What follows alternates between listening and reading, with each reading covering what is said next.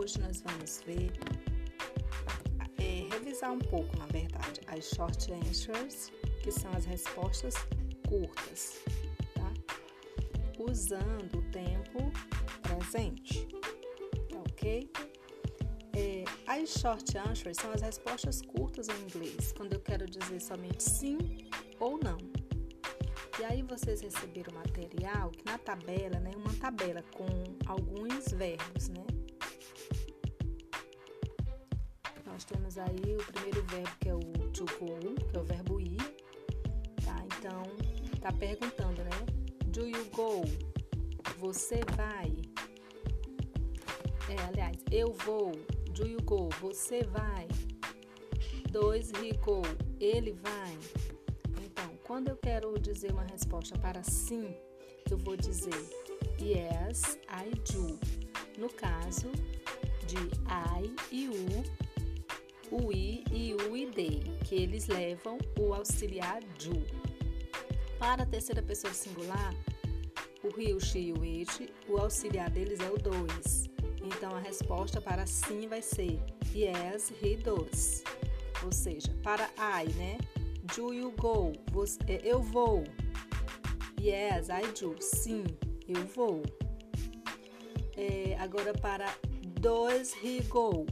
A resposta para sim é yes, he does. Ele vai? Sim, ele vai. Para dizer não é a mesma coisa. Então eu só tenho que agora contrair, usar o don't para do, onde é usado do, e o doesn't, onde é usado dos. Então, do I go? Eu vou. Do you go? Você vai? Então, se a resposta for não, é no, you don't. Não, eu não vou. No, you don't. Se for he, she ou it, a resposta vai ser no, he doesn't. Mesma coisa, isso nós vamos usar para todas as perguntas, só vai mudar o verbo, tá? Então, para o verbo estudar, é, tem até um RN na tabela. To stud é o verbo estudar, tá? Vocês podem estar consertando aí. Então, do I stud? Do you stud? Does he stud? Então, tá perguntando. Se for sim, para o auxiliar do, as pessoas que levam auxiliar do, eu vou responder yes, I do. Se for não, não, no, I don't. Se for nas pessoas que usamos o auxiliar 2, vai ser yes, sim, yes, he does, yes, she does, para é, dizer sim.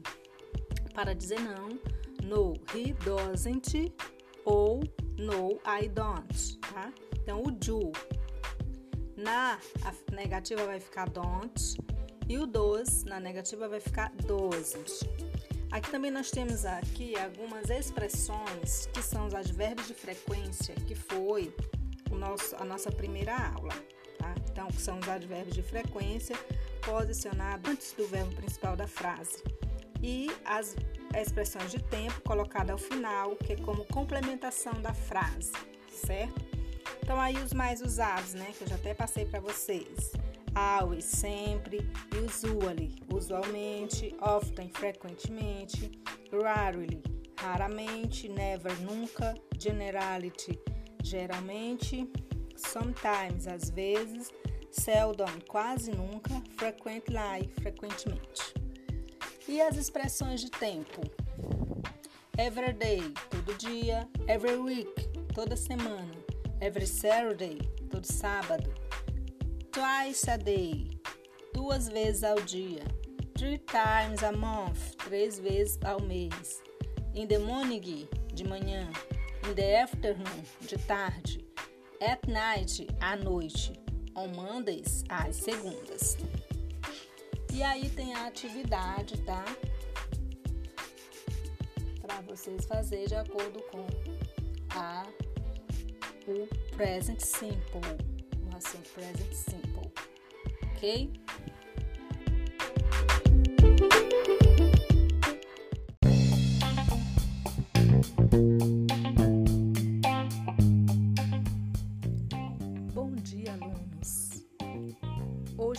Vamos estudar sobre os tipos de artes. Tá? Então, nós vimos que a, a arte é uma linguagem que usamos para, para nos expressarmos desde os nossos primeiros anos de vida. E a arte apresenta-se de várias formas, como pinturas, música, te teatro, dança. Então, ela é a representação do mundo ao nosso redor ela é a nossa forma de comunicação, tá?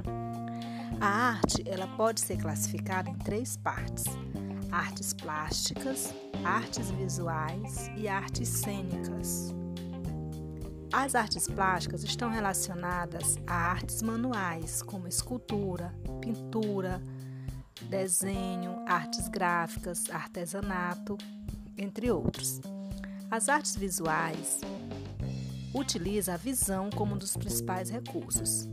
Esta envolve várias manifestações artísticas, porque muitas é, utilizam a visão como recurso. Né? Pode ser pintura, cinema, jogos, decoração, é, uma infinita uma infinidade de, de manifestações artísticas. A arte cênica é o estudo das formas artísticas, como a dança, o teatro e a música. Tá? Essas são as artes cênicas. Alguns autores organizaram uma lista numerada de dos tipos de arte, né? das variações de arte, ou seja, eles colocaram né, em uma lista e dentre essas classificações são consideradas 11 tipos de artes, que é a música, que se baseia em sons, ritmos e canções, as danças, que se realiza através do movimento corporal, as pinturas, que estão relacionadas a cores, superfície, texturas, as esculturas, que são as formas de arte em que há a criação de imagens e objetos utilizando diversos materiais.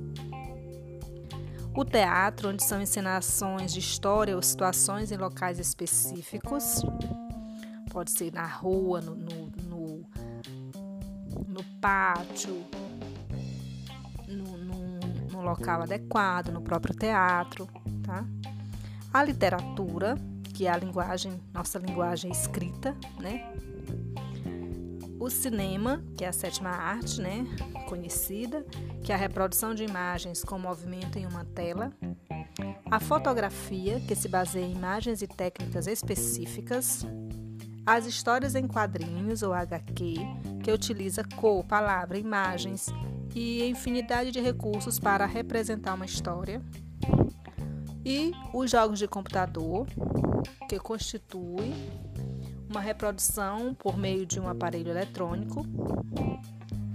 E a arte digital, produzida por programas de computador, que entra também a arte gráfica, tá? As imagens em 2D e 3D.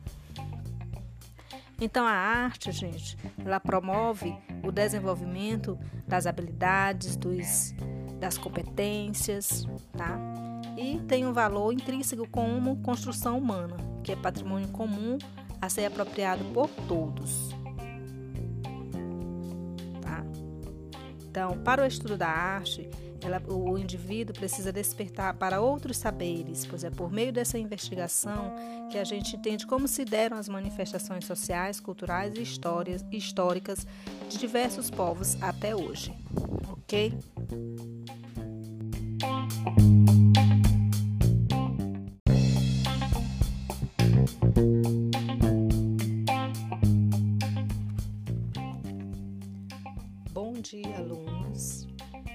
Nosso assunto é sobre o ponto, que faz parte dos elementos básicos nas artes visuais. É um dos elementos, então nós vamos começar a estudar primeiramente o ponto, tá? O ponto é a base de tudo em artes plásticas. Ele é o primeiro elemento, o mais importante para uma produção artística. O ponto na composição artística não tem dimensões definidas. Há dois tipos de pontos: o ponto gráfico, que é aquele que sua forma e dimensão são definidas pelo artista. Ele pode ser grande, pequeno. Ele pode ser organizado é, quanto ao espaço ao acaso, podem ser ordenados ou podem ser saturados, que é bem juntinhos. Tá? E quando eles estão ordenados, eles formam uma sequência que dão origem a uma linha, que é o que nós vamos estudar é, após estudar o ponto. O outro tipo de ponto é o ponto geométrico, que não tem definição. Ele é usado para determinar um lugar no plano ou no espaço. O ponto geométrico, ele é espacial e ele também, em geometria, é o encontro de duas retas, é o cruzamento de duas retas. E é o ponto gráfico que se faz no papel e pode ter várias dimensões, de acordo com a superfície que for utilizada. O ponto pode ser utilizado para contornar, que é pontilhar o contorno de uma figura, né? É só é, rodear. Pode ser utilizado para delinear, que é dar contorno aos detalhes, dar forma, sombras. E também para sombrear, que é preencher todo o espaço interno de uma figura. É, a composição de pontos deu uma origem a uma técnica de pintura chamada pontilismo que consiste na aplicação de cores puras com pinceladas em formas de ponto. Essa técnica, essa, esse movimento, o pontilismo, surgiu em 1885 na França, no século XIX, por pintores neo-impressionistas, como George Seurat e Paul Sinac. A obra mais famosa do pontilismo é Uma Tarde de Domingo na Ilha Grande de Grande Jato, de George Seurat.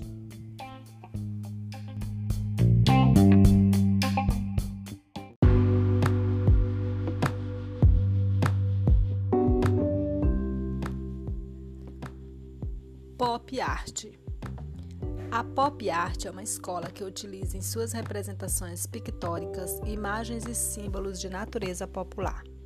Originado particularmente nos Estados Unidos e na Inglaterra, este movimento foi assim batizado em 1954, quando o crítico inglês Laurence Alloway assinou o assim o denominou, ao se referir a tudo que era produzido pela cultura em massa no hemisfério ocidental especialmente aos produtos procedentes da América do Norte. Alguns criadores decidiram, em fins dos anos 50, se apropriar de imagens inerentes ao universo da propaganda norte-americana e convertê-las em matéria-prima de suas obras.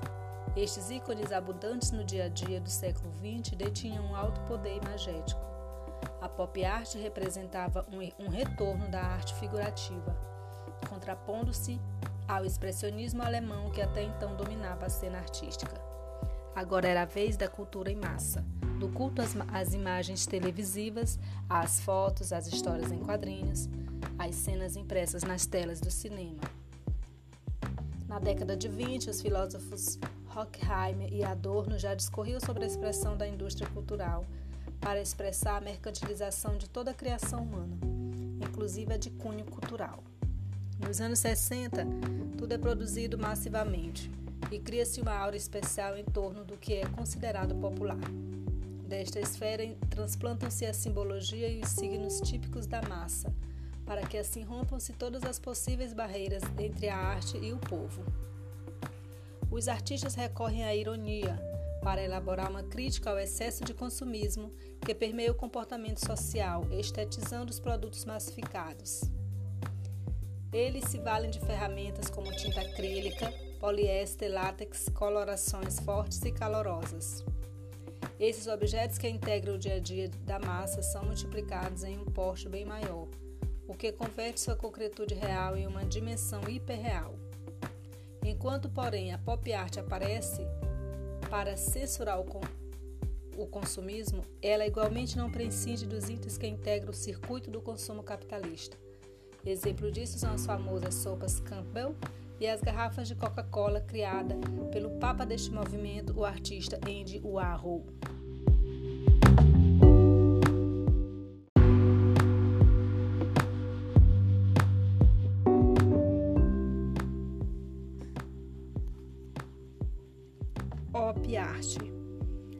Palavra Op Art deriva do inglês optical art e significa arte ótica.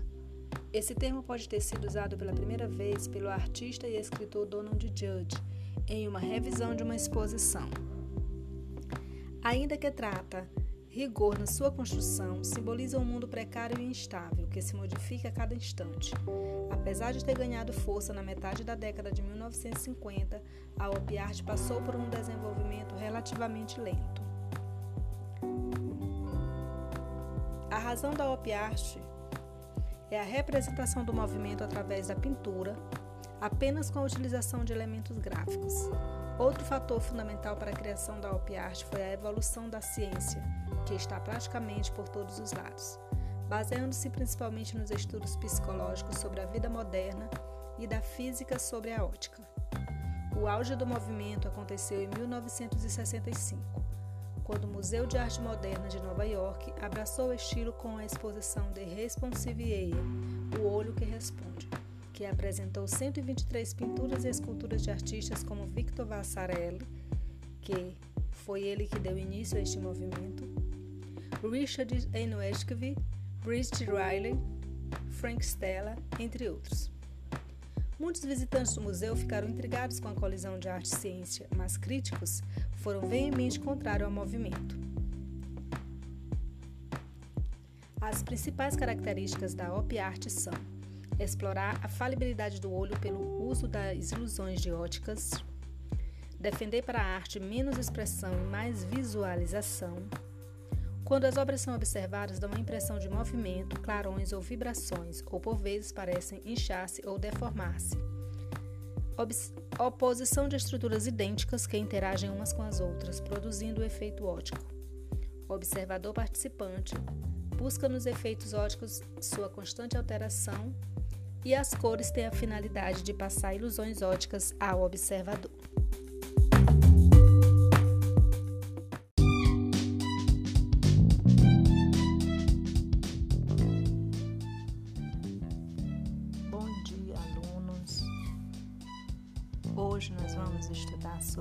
Forma, que também faz parte dos elementos básicos das artes visuais. Nós já estudamos o ponto, né, que é a origem de tudo, é o ponto. Temos o ponto gráfico, o ponto geométrico. Já estudamos a linha, que nasce de vários pontos. A junção de vários pontos forma uma linha. E hoje nós estamos estudando a forma, que é originada de uma linha fechada. Uma linha fechada gera uma forma. Uma linha descreve uma forma. A forma dos objetos representados em uma obra está diretamente relacionada ao seu equilíbrio e estabilidade. As principais formas são o triângulo, o triângulo equilátero, que é aquele que tem os três lados com a mesma medida. O quadrado, que tem os quatro lados iguais com a mesma medida. E o círculo. Essas são as principais formas, porque delas derivam as outras. Cada uma das formas possui características específicas e cada uma, a cada uma são atribuídas significados. Das formas nascem as figuras geométricas, que é qualquer conjunto formado por pontos, linhas e superfícies. Nós já falamos do triângulo, do quadrado e do círculo. O triângulo ele dá origem a outras figuras. O triângulo equilátero, que é aquele que possui três lados com a mesma medida, pode também originar o triângulo isósceles e o triângulo escaleno, que nós vamos estar estudando somente eles é, em uma outra aula. O quadrado é a figura formada por quatro lados iguais e quatro ângulos retos. Do quadrado podemos ter o retângulo, que é ele tem dois lados iguais, dois lados iguais. e os opostos são iguais, né? Os lados opostos. Ainda do triângulo, nós podemos formar o losango, que é a figura como se fosse dois triângulos, né? Invertido. O trapézio também é formado pelo, pelo quadrado, que é a figura que tem somente dois lados opostos paralelos. E do círculo temos o próprio círculo, que é o espaço limitado pela circunferência, e a circunferência, que é uma linha curva fechada, é, que pode ter outras formas como a oval, a ovalada, certo? Então, a circunferência é o contorno do círculo e o círculo é o espaço limitado pela circunferência. Então, estas foram são as formas que no, é, faz parte do nosso conteúdo de hoje, tá bom? Bons estudos aí para vocês.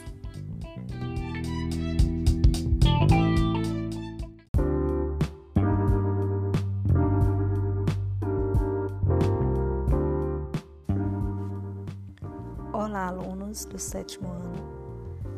Hoje nós vamos estudar sobre as duas tendências que as obras de artes, especialmente as visuais, possuem, que é a arte figurativa e a arte abstrata, a tendência figurativa e a tendência abstrata.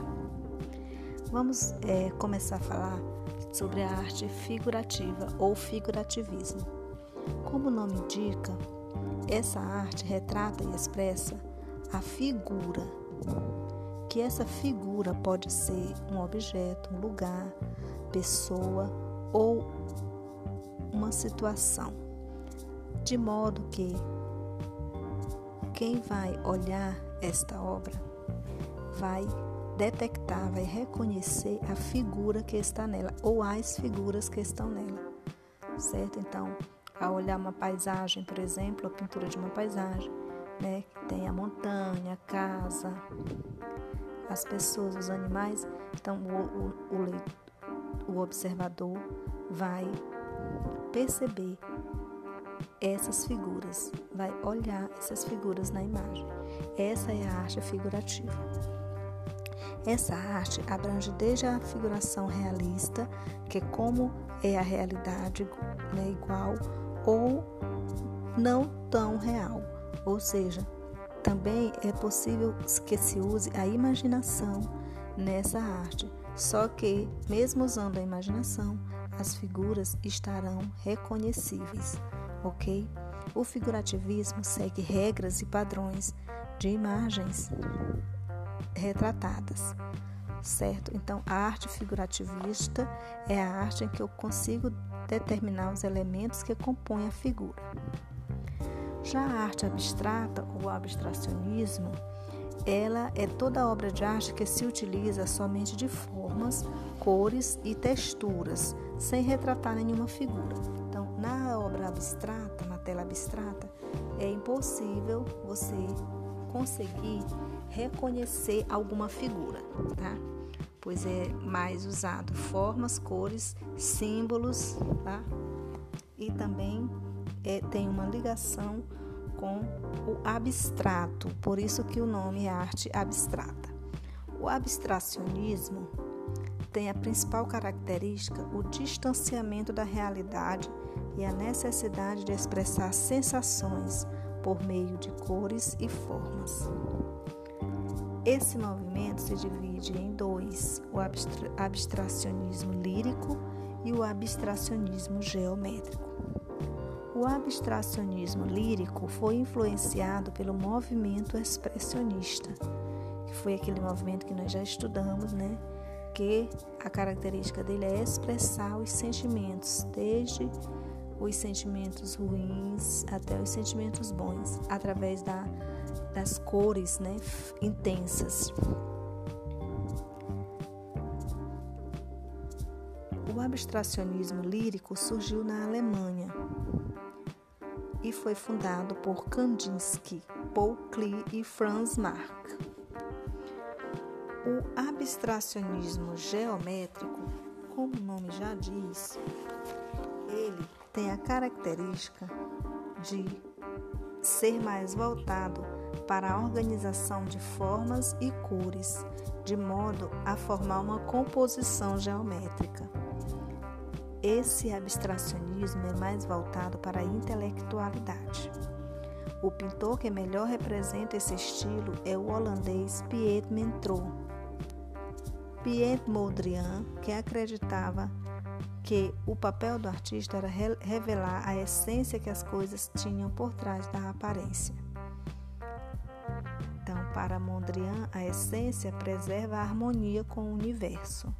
Tá? Então, no abstracionismo, nós tivemos dois representantes, os mais importantes, né, que foram Vassily Kandinsky, que ele era russo e professor da Bauhaus, tá? e ele foi o introdutor da abstração no campo das artes visuais. E o Piet Mondrian, que era filho de um pastor que queria seguir carreira eclesiástica, mas é, influenciado pela sua religião, ele é, começou a permear em suas obras é, a geometrização e síntese da realidade. Tá? Então, nós tivemos esses dois representantes. E no Brasil, no abstracionismo brasileiro, teve início por volta de 1940 e destacando entre os artistas nomes como Manabu Mabi, Antônio Bandeira e Régia Marinho. Então, esse, essa foi nosso, a nossa aula de hoje, tá bom?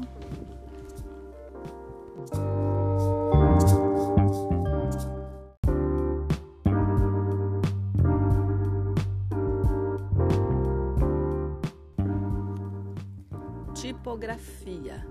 A tipografia vem do grego tipos, forma, e graphein, escrita. E significa a arte e o processo de criação na composição e impressão de um texto, física ou digital. Assim como no design gráfico em geral, o objetivo principal da tipografia é dar ordem estrutural e forma à comunicação escrita. A tipografia tem sua origem principal nas primeiras impressões com tipos gráficos, letras, em relevos confeccionadas em madeira, barro ou ferro. Passou também a ser um modo de se referir à gráfica, que usa uma prensa de tipos móveis porque antigamente né, as primeiras impressões eram feitas em madeira, barro ou ferro. Então a tipografia ela vem desde aí. A tipografia é uma ferramenta essencial do design gráfico. Isso porque ela é capaz de representar graficamente valores e posicionamento da empresa, além de despertar sentimentos e percepções do público. Tipografia é, na verdade, a impressão dos tipos, sendo que tipo é a fonte ou a letra. Antigamente usavam-se as letras em moldes de ferro, por exemplo, para imprimir as palavras. Com o processo, era natural que o papel acabasse com uma textura, algo como um relevo baixo, em função da batida da impressão, ou seja, da prensa, né?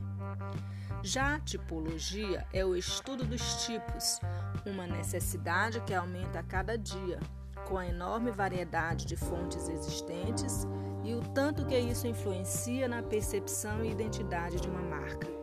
Já tipo é como chamamos a fonte, ou seja, o desenho de uma determinada fonte, que pode ser criada especialmente para uma ocasião. É o caso da marca Coca-Cola, por exemplo que tem uma fonte exclusiva desenhada para sua marca. Então, a, o logo da Coca-Cola ele é único. Somente é, essa marca possui este, este, este logo com estas com as, esta marca, tá? Então, isso também é função da tipografia. E o bom uso da tipografia é essencial para transmitir uma ideia de mensagem não verbal. sendo capaz de agregar conceitos que despertam sensações e valores. Os profissionais da área de design, comunicação e marketing têm a tipografia como uma das principais ferramentas de trabalho. Então, é, hoje o nosso estudo é sobre, foi sobre tipografia